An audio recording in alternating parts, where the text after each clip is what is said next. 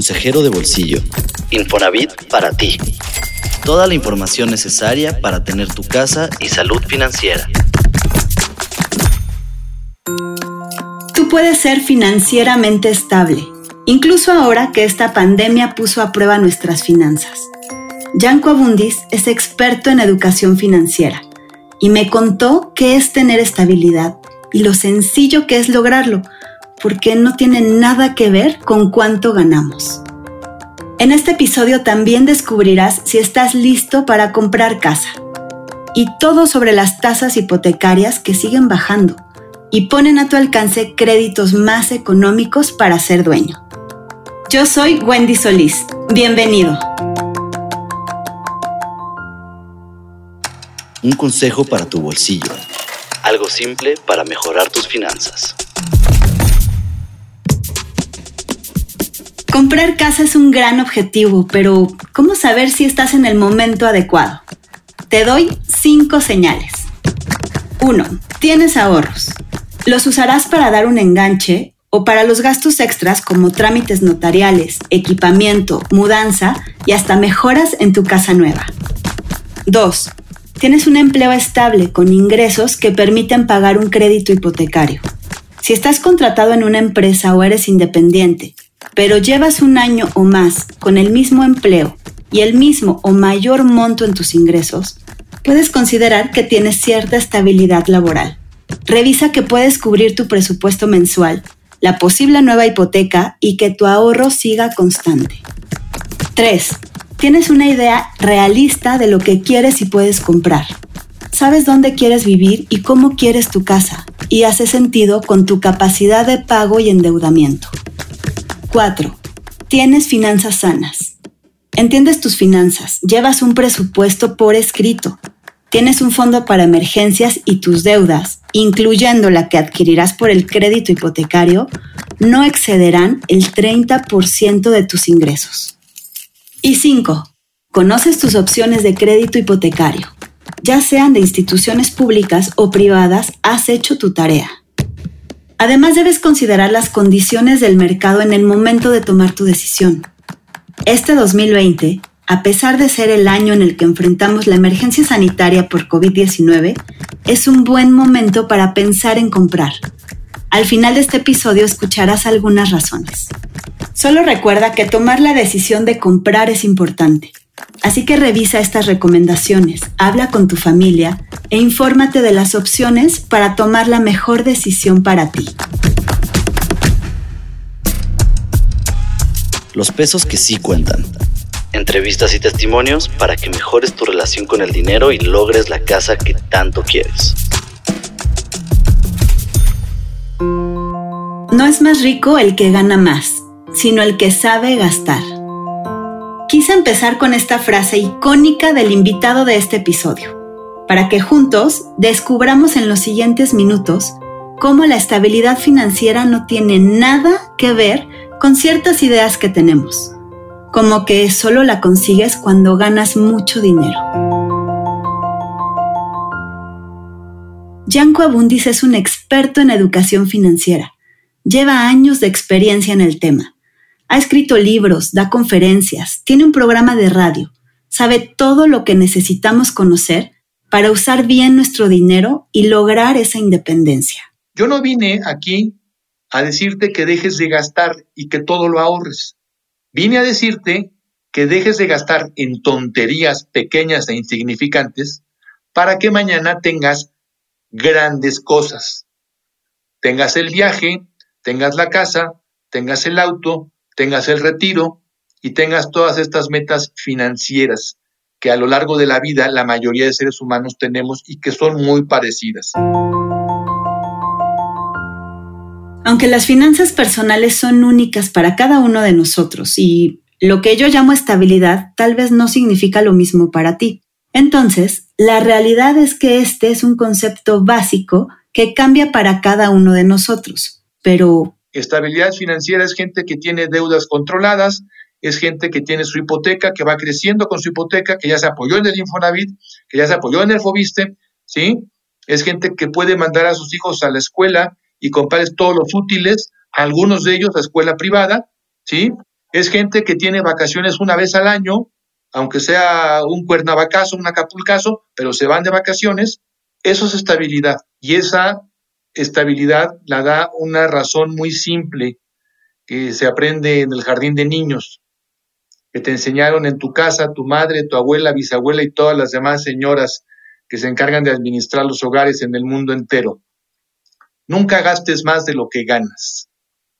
Si ganas 10, aprende a vivir con 9, con 9.50, con 9.40. La conciencia general de la estabilidad que te mencioné desde el principio tiene que ver con gastar correctamente en función del ingreso que tienes y no del que quisieras tener.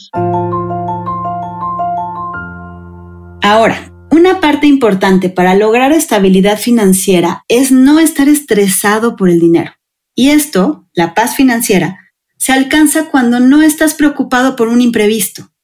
Yanko lo define como la diferencia entre vivir bien o vivir mal. Significa vivir endeudado, vivir angustiado, dándome los dedos porque la quincena no alcanza, porque apenas han pasado tres o cuatro días de que me pagaron y ya no tengo un 20, porque tengo que pues estar buscando la, forma de entrar a tandas y de pedirle a, mi familia y pedirle a mis amigos y pues la gente se cansa de ayudarte, ¿no? ¿Qué es vivir bien? No es ganar mucho dinero, vivir bien, vivir bien es saber gastar, gastar en función de ese ingreso. Yo conozco gente, ya te mencionaba, la que gana mucho y vive mal, y otra que conozco que gana poco y vive bien. ¿Qué es vivir bien? No tener deudas fuera de control. La gente que gana poco dinero y vive bien es porque tiene bajo control sus deudas y no tiene dolores de cabeza para la quincena se está terminando, porque alcanza a llegar perfectamente bien e incluso, repito, aunque sea un ingreso modesto, puede ahorrar. Es posible que no te des cuenta que estás en riesgo de caer en inestabilidad financiera. Como dije al principio, la pandemia puso a prueba la economía de todos, incluso la de las empresas. ¿Cuántas noticias no has escuchado de imperios como aerolíneas que están quebradas? Una vez más, no se trata de cuánto tienes, sino de cómo lo usas. La estabilidad implica desarrollar una serie de buenos hábitos financieros, como tener una buena administración de tu presupuesto, ahorrar, tener un sano nivel de endeudamiento, contar con un fondo de emergencia y de retiro, tener la cultura de la prevención con seguros médicos, de vida y de casa, porque la estabilidad económica depende de todos estos factores. Yo conozco gente que, por ejemplo, no compró un seguro de gastos médicos en esta pandemia y que todo el capital y patrimonio, toda su independencia financiera lograda durante años, se le fue en tres semanas en hospitales para salvar la vida de un familiar. Entonces, ¿dónde quedó la independencia? ¿Dónde quedó la libertad? Yo te diría, complementándolo, que debes establecer metas ambiciosas pero alcanzables, Wendy. La estabilidad económica está en función de, a ver, Wendy, ¿tú, tú quieres irte a, vivir a Buckingham? No vas a poder. Independientemente de que sigue, sigue viviendo la reina Isabel, ¿sí? Nunca en tu vida vas a lograr el dinero para vivir a ese nivel. Entonces, viviendo con menos de lo que ganas y estableciendo metas ambiciosas pero alcanzables, es como tú puedes lograr esta estabilidad financiera. Le pregunté a Yanko qué tanta estabilidad financiera tenemos los mexicanos. La parte de 40 millones de hermanos nuestros que están en la miseria, que evidentemente se preocupan por saber si van a comer hoy, ¿no? Ellos quedan fuera de todo esto que estamos hablando, tristemente, ¿sí? La segunda parte se compone de 10 mil familias, que son las que mueven el país, que son los magnates que mueven el país, también quedan totalmente fuera. Los que importamos, Wendy, somos los 80 millones restantes, un poquito más de 80 millones, que somos los clase medieros. Entonces, de los clase medieros, de esos ochenta y tantos millones que somos, yo te diría que aproximadamente 30 millones de personas tienen estabilidad económica. De estos 30 millones, yo te podría decir que el 10% tiene comodidad financiera. Una cuarta, que a lo mejor es un millón de personas, que tienen dentro de esta comodidad financiera, los podemos considerar como adinerados. ¿Sí? Te explico la categoría. Una persona adinerada es una persona que todos los integrantes de la familia tienen auto, ¿sí? Que tienen su casa en, su lugar de residencia, a lo mejor un departamentito, una casita de descanso fuera de la ciudad, pero en otra parte de, su residencia, ¿sí? Que tienen más de una semana de vacaciones, normalmente una de, estas semanas o dos son en el extranjero, ¿sí?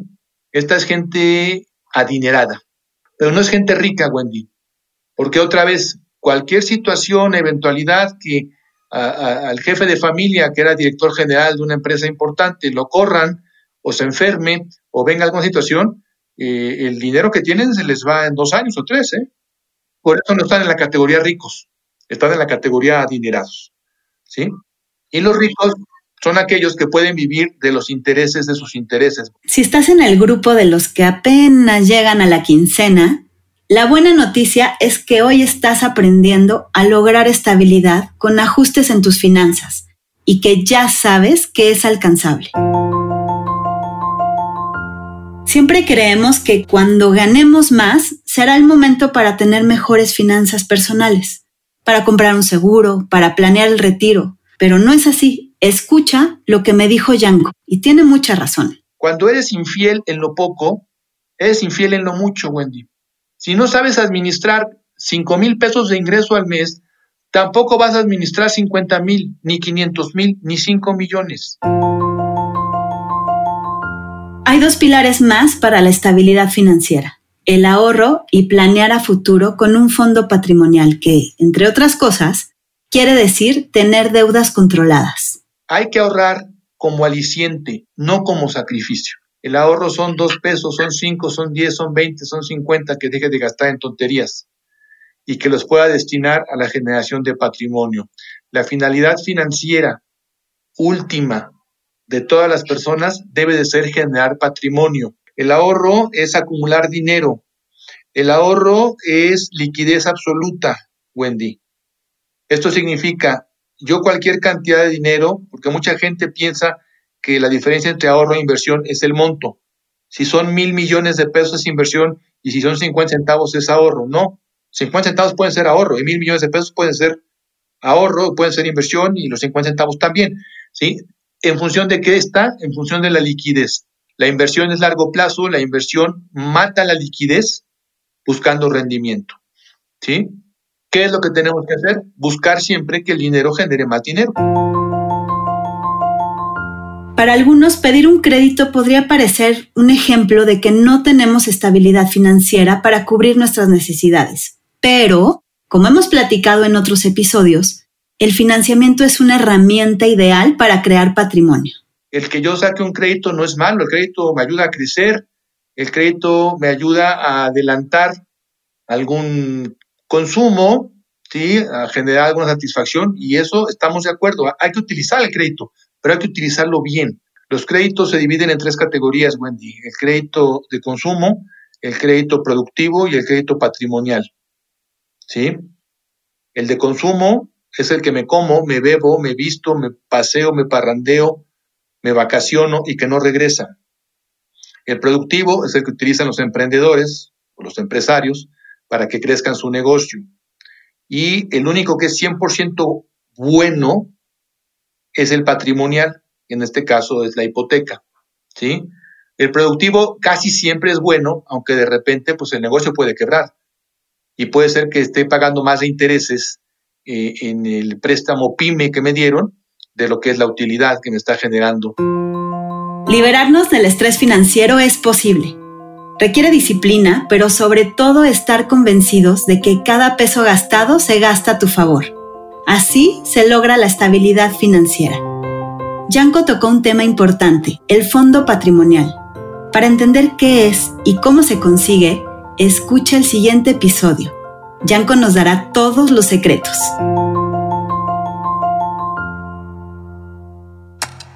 Lo nuevo en la semana. La nota que no se te puede escapar. Instituciones financieras como la Asociación de Bancos de México han explicado que en México se han abierto oportunidades para que las familias puedan optar por dejar de rentar y adquieran una vivienda propia a través de créditos hipotecarios. Hoy se registran tasas de interés históricamente bajas, con un promedio de 9.7% en mayo de este año. Incluso, algunas instituciones bancarias ofrecen una tasa de interés de hasta 7.5% a 20 años. Esta tasa es aplicable tanto para quienes quieren comprar como para quienes quieren mejorar las condiciones actuales de su hipoteca bancaria. La mayoría de los bancos ofrece tasas fijas y han mejorado otras condiciones como reducción de las comisiones, ampliación de los plazos, reforzamiento de los seguros y el incremento del monto de financiamiento para ser de hasta 90% del valor de la vivienda. A las condiciones de los créditos bancarios hay que sumar una tendencia de ligera baja en los precios, sobre todo para vivienda residencial en entidades como la Ciudad de México y el Estado de México. Esto ofrece una oportunidad. Hay familias que pagan rentas similares o incluso mayores a la mensualidad que pagarían por adquirir una propiedad con crédito hipotecario. Por eso es importante revisar los números y tomar la mejor decisión para cada familia. Hay que resaltar que los créditos no son solo para comprar, también pueden usarse para renovar, ampliar, mejorar tu vivienda, compra de terrenos y preventas. Con esta amplia gama de opciones, los mexicanos podemos aprovechar el momento actual, sin descuidar nuestras finanzas personales. Gracias por escuchar un episodio más de Consejero de Bolsillo, Infonavit para ti. El podcast que te ayuda a llevarte mejor con tu dinero, sanear tus finanzas y lograr lo que muchos queremos, una casa propia. Te espero la siguiente semana con más consejos para ti y tu bolsillo. Síguenos en Twitter en arroba Infonavit, en Instagram en arroba Infonavit Oficial y en YouTube y Facebook en diagonal Comunidad Infonavit.